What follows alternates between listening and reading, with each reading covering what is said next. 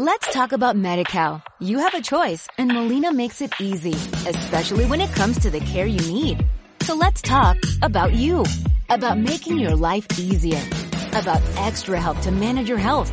Let's talk about your needs now and for the future. Nobody knows MediCal better than Molina. It starts with a phone call. Call 866-420-5330 or visit meetmolinaca.com. Let's talk today. Y los escucho todos los días. Muchas gracias, señor.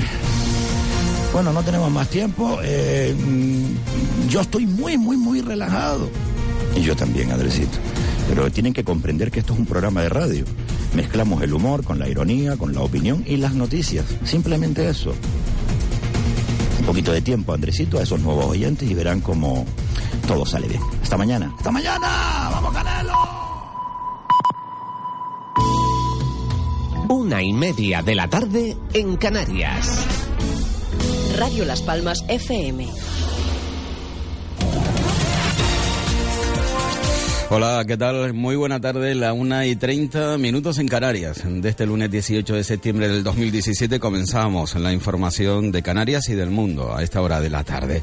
Como viene siendo habitual, comenzamos con la información más destacada a nivel nacional. Sin duda, de nuevo, el desafío independentista planteado por el gobierno de la Generalitat eh, sigue siendo el punto de máxima atención en este país, hasta tal punto que esta misma mañana el Partido Socialista ha comunicado que levanta el veto a la aplicación del artículo 155 para frenar el desafío independentista en Cataluña. Y es que el Partido Socialista siempre se había opuesto a la utilización de ese artículo 155, así lo hizo el pasado verano la portavoz del Grupo Socialista en el Congreso, Margarita Robles. Sin embargo, el GOENS eh, sigue adelante y publica hoy por cierto, la suspensión de la ley del referéndum. El diario oficial de la Generalitat de Cataluña ha publicado este lunes la suspensión de la ley del referéndum. Esta publicación se produce 11 días después de la admisión a trámite por parte del Tribunal Constitucional del recurso de inconstitucionalidad interpuesto por el Gobierno central. El texto incluye la notificación al presidente de la Generalitat de Cataluña, a todos los miembros del Gobierno y de la Mesa, así como los seis integrantes de la sindicatura electoral y a los letrados del Parlamento. La providencia del Tribunal Constitucional recuerda a los notificados la necesidad de cumplir con esta resolución y en particular advierte que deben abstenerse de iniciar, tramitar, informar o dictar ninguna actuación que permita la celebración del referéndum en Cataluña. El conseller de presidencia de la Generalitat, Jordi Turul, afirmó el martes que desconocía por qué el diario oficial no había publicado aún la suspensión cautelar cuando el boletín oficial del Estado la publicó al día siguiente. A su vez, Turul reiteró que el Gobierno obedecerá el decreto de convocatoria del 1 de octubre y no a la suspensión del Tribunal Constitucional. Bueno, pues eh, es sin duda la noticia de la jornada. Nos trasladamos desde Barcelona a Madrid y es que el gobierno de España está convencido de que todos los grupos que apoyaron los presupuestos generales del Estado para el 2017 harán lo mismo con el 2018. Esta mañana además se reunió con la consejera de Hacienda del gobierno de Canarias. Escuchamos Alberto Nadal. Eh, hemos tenido una reunión entre la consejera y el Ministerio de Hacienda para ir avanzando en la negociación de los presupuestos generales del Estado ha sido una reunión eh, productiva, hemos avanzado en muchos temas, quedan todavía muchos temas abiertos en los que tenemos que seguir trabajando. Se han tratado cuestiones como la incorporación de los créditos correspondientes al ejercicio 2017, si de aquella parte que se votó en el 2017 y que no ha dado tiempo a ejecutarla, se incorporarán al presupuesto de 2018. Se han hablado también de los programas que afectan a Canarias para el ejercicio 2018 y de eh, también la posibilidad de que aquellas comunidades autónomas, que como la eh, Comunidad Canaria ha tenido un muy buen cumplimiento de los objetivos de estabilidad, del objetivo de déficit público, pues puedan destinar una parte de sus remanentes a inversiones financieras. Mientras la consejera de Hacienda del Gobierno de Canarias, Rosa Dávila, ha comentado que el Gobierno de Canarias prevé tener más recursos disponibles para los servicios públicos en el año 2018, incorporando a sus cuentas de este año el dinero de los presupuestos del Estado del 2017 destinados a las islas que no gasten ese ejercicio, tal y como acabamos de escuchar a través del secretario de Estado de Presupuestos del Gobierno Central, Alberto Nadal. La importancia de los presupuestos de 2017, que recordamos que se aprobó en junio y que estamos en plena ejecución. Y tenemos que decir que las relaciones son muy satisfactorias por cuanto el Ministerio ha reconocido al Gobierno de Canarias ser una comunidad autónoma cumplidora y que por lo tanto en el presupuesto que está elaborando de 2018 se reconoce ese cumplimiento y la posibilidad de incorporar no solamente los eh, recursos que no puedan ser gastados en este medio año, hay muchísima gente pues trabajando en sacar adelante los convenios, sino también que eh, el superávit pueda ser incorporado en el presupuesto de Canarias. Esto significa más recursos disponibles para los servicios públicos, para aquellas competencias eh, canarias. Eso por un lado. Por otro lado, eh, creo que es importante decir que el presupuesto 2017 arrancó una senda de cumplimiento de los objetivos, que era la recuperación de las partidas para Canarias y de los convenios para Canarias, y hoy hemos estado hablando de cuál puede ser esa senda, como ha dicho. Es noticia en Las Palmas Chano Rodríguez. Y la actividad política que ha tenido un desenfreno este pasado fin de semana aquí en la isla de Gran Canaria, en concreto en la zona de vecindario, donde los socialistas se reunieron, los socialistas canarias, en su congreso para elegir, como bien comentaba su secretario general Ángel Víctor Torres, su núcleo duro. Estuvo presente el secretario federal de esta organización, José Luis Ábalos, quien afirmó que su partido está mejorando sus expectativas electorales, asegurando que todos los indicadores indican que están en una situación muy distinta a la de hace unos meses. Posición del partido, además, eh, sobre la situación de los alcaldes en Cataluña. Comentaba Ábalos que van a tener en todo momento el apoyo de todos los socialistas. Porque entre el Parlamento y el Gobierno de la Generalitat, en Cataluña, y la presencia de un Estado que, por cierto, cada vez ha ido con más complejo retirándose de Cataluña, ¿qué queda a nivel institucional? Los ayuntamientos. ¿Y quiénes están al frente de los ayuntamientos? La primera fuerza política, el PDCAT. Pero la segunda somos los socialistas. Somos la segunda fuerza política municipal en Cataluña, con 122 alcaldías. Así es que hoy por hoy somos el único dique institucional de respeto a la ley y a la democracia en Cataluña a nivel institucional. Seguimos avanzando, seguimos hablando de este Congreso del Partido Socialista este pasado fin de semana aquí en Gran Canaria, en, vecindario, decir que se ha aprobado la nueva Comisión Ejecutiva Regional con el 69% de los votos. Hay que decir que la nueva Ejecutiva Regional estará conformada por José Miguel Rodríguez Fraga en la presidencia y Ángel Víctor Torres en la Secretaría General. Además, la vicesecretaria de Acción Social será Elena Mañez, la vicesecretaria de Acción Política Nira Fierro, el secretario de Área de Organización, Jorge Tomás González, la secretaria de Área de Formación a la Militancia y Cargos Públicos, María Candelaria González, y el secretario de Área de Acción Electoral y Finanzas será Ramón Morales Quesada. Se habla de integración y es que entre las propuestas aprobadas dentro de los integrantes de este comité eh, regional está Patricia Hernández, mientras que dentro del comité federal estará Juan Fernando López Aguilar. Recordemos, ambos fueron eh, rivales de Ángel Víctor Torres para la Secretaría General del partido en la isla de Gran Canaria. Juan Fernando López Aguilar va a estar en el Comité Federal. Solamente cabían cinco personas y creo que teniendo en cuenta su conocimiento, su experiencia, lo que trabaja en Europa, hará un gran labor como en el pasado. Patricia Hernández es una de las 55 personas de toda Canarias que estará en el Comité Regional, por cierto, órgano de control a la Ejecutiva Regional. Además, Ángel Víctor Torres habló eh, precisamente eh, sobre la ejecutiva, una ejecutiva que se ha ampliado y el porqué de esa ampliación, en definitiva, eh, para mm, dar un más empaque a las diferentes sensibilidades dentro del Partido Socialista en Canarias. Las dos últimas ejecutivas fueron exactamente de 35 y 37 personas en Canarias.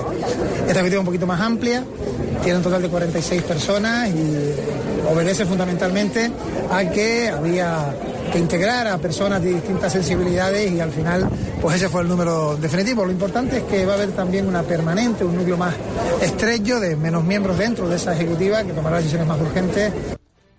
Seguimos avanzando en cuanto a la información. Escuchamos al nuevo presidente del Partido Socialista en Canarias, José Miguel Rodríguez Fraga, que hasta ahora estaba al frente de la gestora Hombre, es difícil que todo el mundo quede satisfecho en un proceso como este, ¿no? Pero yo creo que el nivel de satisfacción es más que aceptable. Yo creo que es de los mejores congresos que yo he visto. Yo creo que estábamos todos ansiosos de ponernos a punto, de, de recuperar la normalidad orgánica y de empezar a hacer aquello para lo que existimos, que es trabajar por la gente, por los ciudadanos. Bueno, ahora se reunirá la ejecutiva, el secretario general la convocará y empezaremos a trabajar en todos los temas pendientes de Canarias, que no son pocos.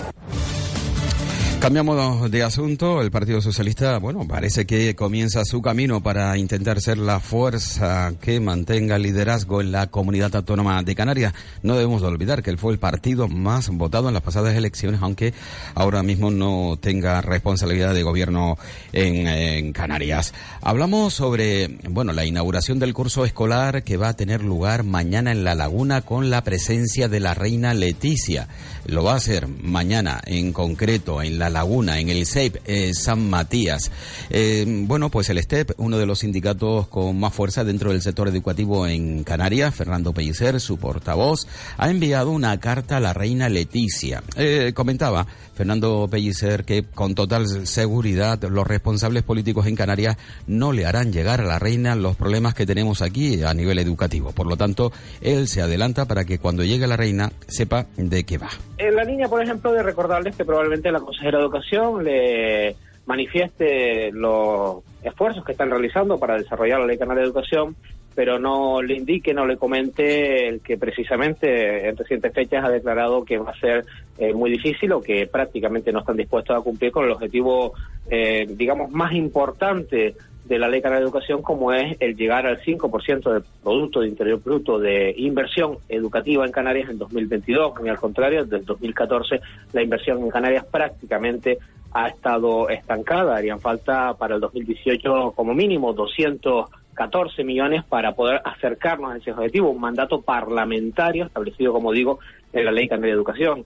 Le recordamos también diversas otras consideraciones que probablemente la consejera no tenga eh, a bien trasladarle ni al presidente del gobierno, como el desfase salarial de los docentes canarios, que han perdido cerca de un 20% de poder adquisitivo en los últimos años, un incalculable, eh, digamos, pérdida de poder adquisitivo, la necesidad urgente de negociar los horarios laborales, la sobrecarga laboral que están sufriendo los docentes canarios desde el 2012, cuestión a la cual la consejería ni siquiera se plantea sentarse. Las ratios, las ratios en Canarias son de las más altas del Estado español y en definitiva toda una serie de cuestiones que nos parece interesante que quizás puedan picar la vena de, de la curiosidad de Su Majestad ya que al haber sido es periodista probablemente donde donde algo donde hubo siempre siempre se retiene no y esperamos que bueno que en fin pueda contrarrestar y pueda tener argumentos a través de esta misiva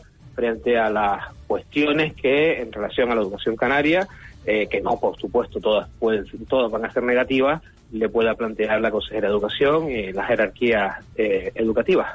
La una de 42 minutos de la tarde, recuerden, estamos con las noticias aquí en Radio Las Palmas, eh, lunes 18 de septiembre del 2017. Volvemos hasta la capital de España porque el consejero de Economía, Industria y Comercio del Gobierno de Canarias, Pedro Ortega, ha participado en unas jornadas sobre economía circular. Se trata de la reutilización de los residuos. Comentaba el consejero de Economía del Gobierno de Canarias que eh, esta comunidad está interesada en implantar una economía circular que es una prioridad para el archipiélago y que el nuevo régimen económico y fiscal de Canarias va a incluir medidas que favorezcan su desarrollo. Canarias eh, ha incluido en el REF que se está debatiendo en estos momentos en el Congreso la, economía circular como una forma de diversificar y de potenciar nuestra economía. Canarias apuesta claramente por las energías renovables y apuesta por la sostenibilidad de su territorio y clave de la sostenibilidad es la economía circular, por la cual eh, tendremos que aprovechar mejor los recursos, convertir en materia prima los desperdicios que generamos como consecuencia del consumo. Eh, por lo tanto, eh, en este caso, que hay una estrategia española, Canarias se suma a esa estrategia y queremos participar, seguir intercambiando ideas con otras comunidades con el fin de que Canarias sea puntera, sea líder en, la economía circular en Es noticia en Las Palmas, con Chano Rodríguez. Otras noticias de la actualidad que nos trae que Canarias destaca la consolidación del crecimiento económico de las islas con un aumento del PIB por encima del nivel medio español, que el número de parados continúa descendiendo, una evolución positiva del comercio con una llegada de turistas por encima del 8,2% más. Además se destaca también la producción industrial que sube un 4,8%. Son eh, indicadores que hacen al gobierno de Canarias indicar que se está consolidando el crecimiento económico en esta comunidad. Por cierto, Canarias también es la comunidad autónoma en la que más ha crecido el tráfico aéreo entre las compañías de low cost en los primeros ocho meses del año con una subida del 23,1%. Destaca la isla de Gran Canaria que acumula el mayor aumento, aunque eso sí, el Barcelona Prat eh, atiende 7.000 mm, o 7,5 millones, le sigue Málaga Costa del Sol 3,7 millones, Palma de Mallorca con 3 millones y medio de pasajeros, Alicante con 3,4 millones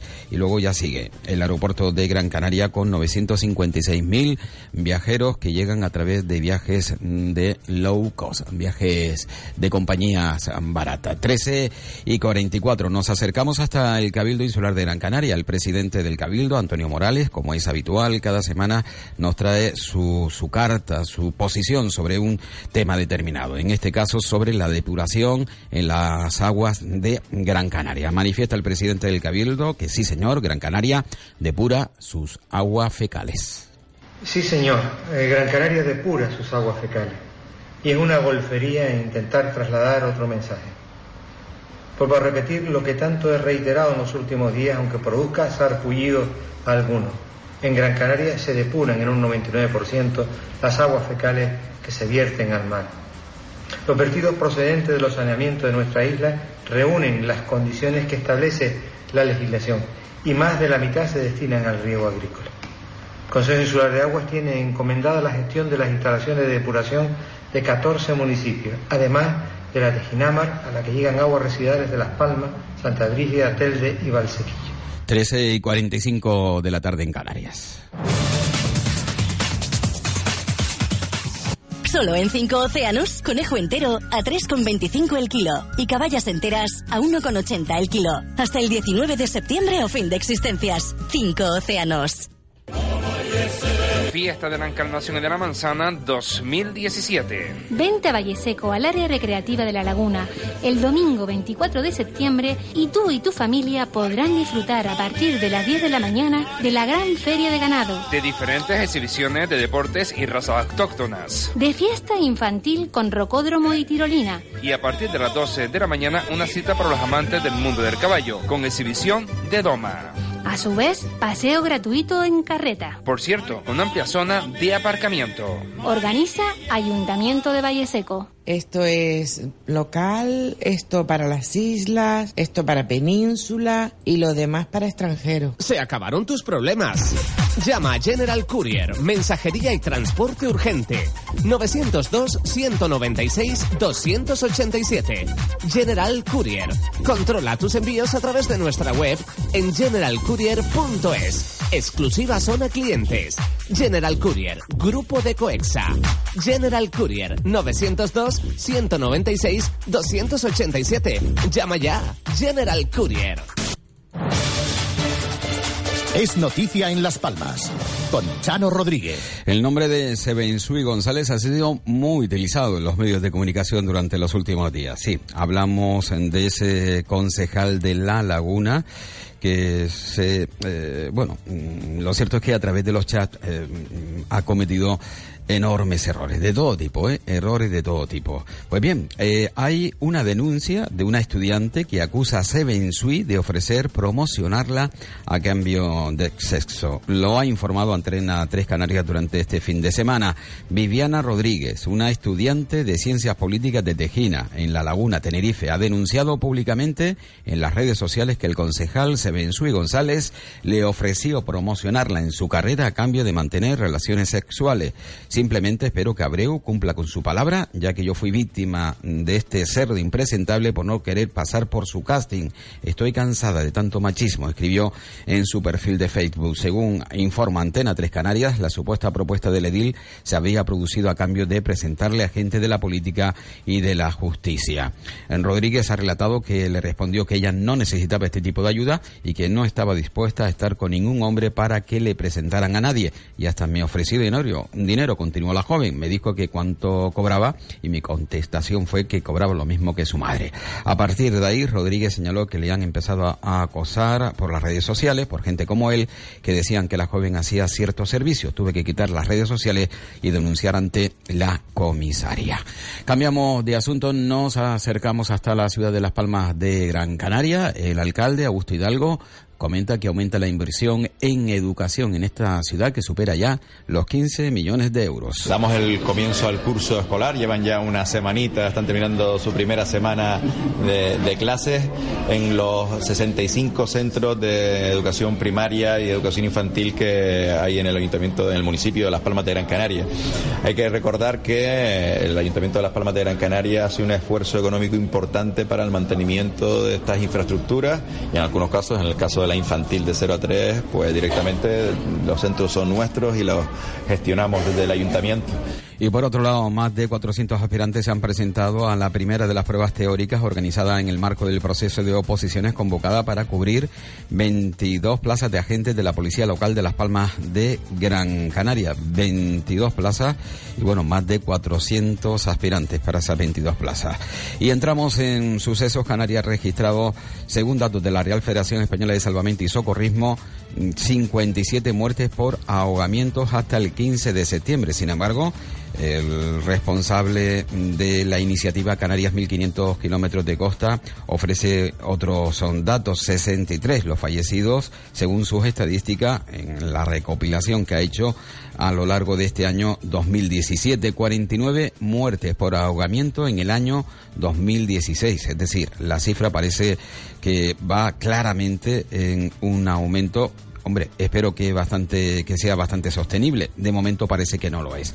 Tan solo Andalucía, la región que más fallecimientos por esta causa ha sumado en este periodo, con 67, supera a la comunidad autónoma de Canarias. Y es que este fin de semana hemos tenido tres muertes por ahogamiento. Un buceador de 54 años de nacionalidad británica que falleció el pasado sábado sobre las diez y media de la mañana en el puerto de Marina Rubicón, en Lanzarote. Un hombre de 50 años que falleció ahogado sobre las 7 de la tarde del pasado sábado en la playa de San Andrés, en Aruca, Gran Canaria. Y ayer un individuo de 70 años que muere arrastrado por el mar en la zona de eh, Famara, en la isla de Lanzarote. Por otro lado, en Telde, la Policía Nacional ha detenido a una joven de 23 años, propietaria de dos clubes de alterne, a la que se acusa de obligar a otras mujeres a prostituirse, entre ellas a una adolescente de tan solo 17 años.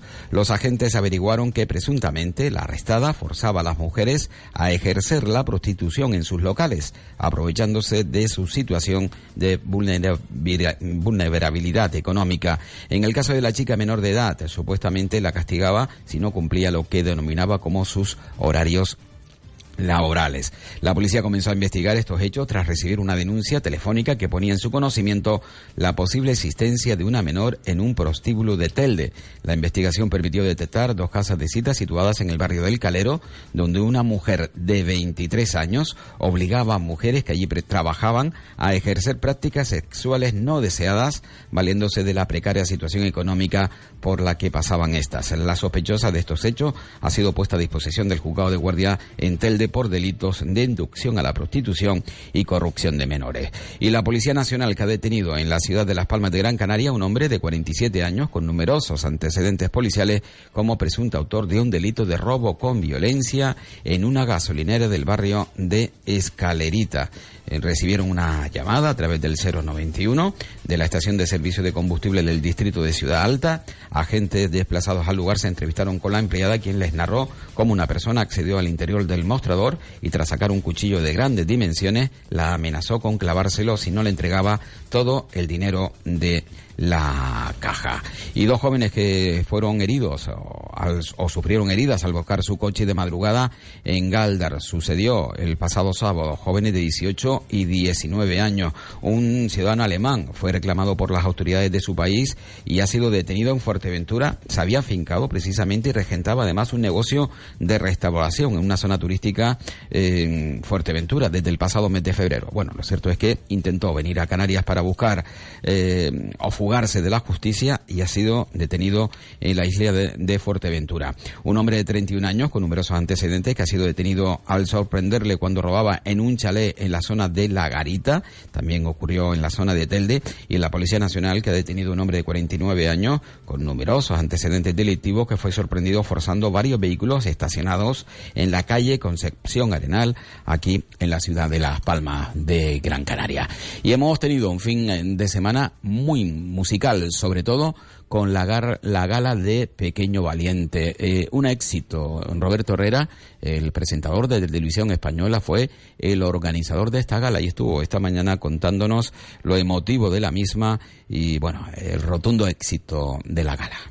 Muy feliz, muy agradecido, que es la palabra que, que bueno, tengo desde el pasado sábado primero a todos los que se acercaron, casi 4.200 personas hasta el Gran Cartel Arena, pero como bien ha dicho su dato, la fila cero, los artistas, eh, todas las empresas, pues claro, había que unir a mucha gente porque todo era gratis.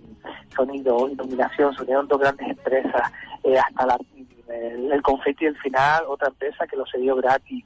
Eh, las sillas que las puso el Ayuntamiento de Las Palmas, hubo que enumerarlas, pues una empresa que enumeró las sillas del patio butaca. No sé, te digo, ha sido tanta gente que se me queda gente, claro, hasta el catering para los artistas, eh, hasta el vídeo y la cuña de radio que has escuchado estos días, todo era de forma desinteresada de diferentes empresas, amigos y colaboradores. Entonces, hay tanta gente a la que agradecer, pero ha merecido la pena. Porque yo te puedo decir que yo hasta el primer día que yo entré, yo nunca había trabajado en el Gran Canaria Arena, había ido a algún que otro concierto, pero no lo había visto, no me había visto involucrado en, este follón, ¿no? Y claro, cuando yo llego allí veo aquello tan grande, digo, madre mía, para llenar esto. Pero no, una vez más el pueblo eh, canario ha sido solidario y lo hemos notado y te digo, fue una, un ambiente desde que comenzó la gala a las ocho y media hasta que terminamos a las once y media, pues eso, ritmo, alegría y, y satisfacción porque porque veíamos las caras de las personas hasta el último a la punta de arriba se lo estaba pasando bien, ¿no? Y eso era lo, importante. Pasarlo bien en una gala, sin duda alguna. Hoy estuvo también con nosotros el grupo Lérica, eh, con este tema que estamos escuchando de fondo, Mi Rumbera, un auténtico éxito. Algunos de ellos incluso estaban por primera vez en la isla de Gran Canaria. Estamos muy contentos, la verdad, de poder estar aquí en Río Las Palmas ya llevamos tiempo queriendo visitar las Palmas de Gran Canaria y, bueno, muy orgulloso de, estar aquí, haber cantado también en la gala de Pequeño Valiente y con muchísimas ganas de, poder volver prontito. Juan Carlos. Tony, la verdad que el público canario tenemos una conexión con ellos como muy fuerte. Siempre nos han recibido súper bien en la gala Pequeño Valiente, ya te digo. El público ya eh, se veía gente cantando nuestra canción incluso y súper felices, la verdad. Ya, yo soy Rubén, encantado de estar aquí en Canarias una vez más. Estuvimos hace más o menos un año y hemos tenido la oportunidad de volver y de presentar nuestro nuevo single, Mi Rumbera, que está funcionando muchísimo, a la gente le está encantando y como te decía mi compañero el otro día en la gala de Pequeño Valiente, la gente la cantaba, la bailaba y nosotros estábamos muy felices viéndolo desde el escenario.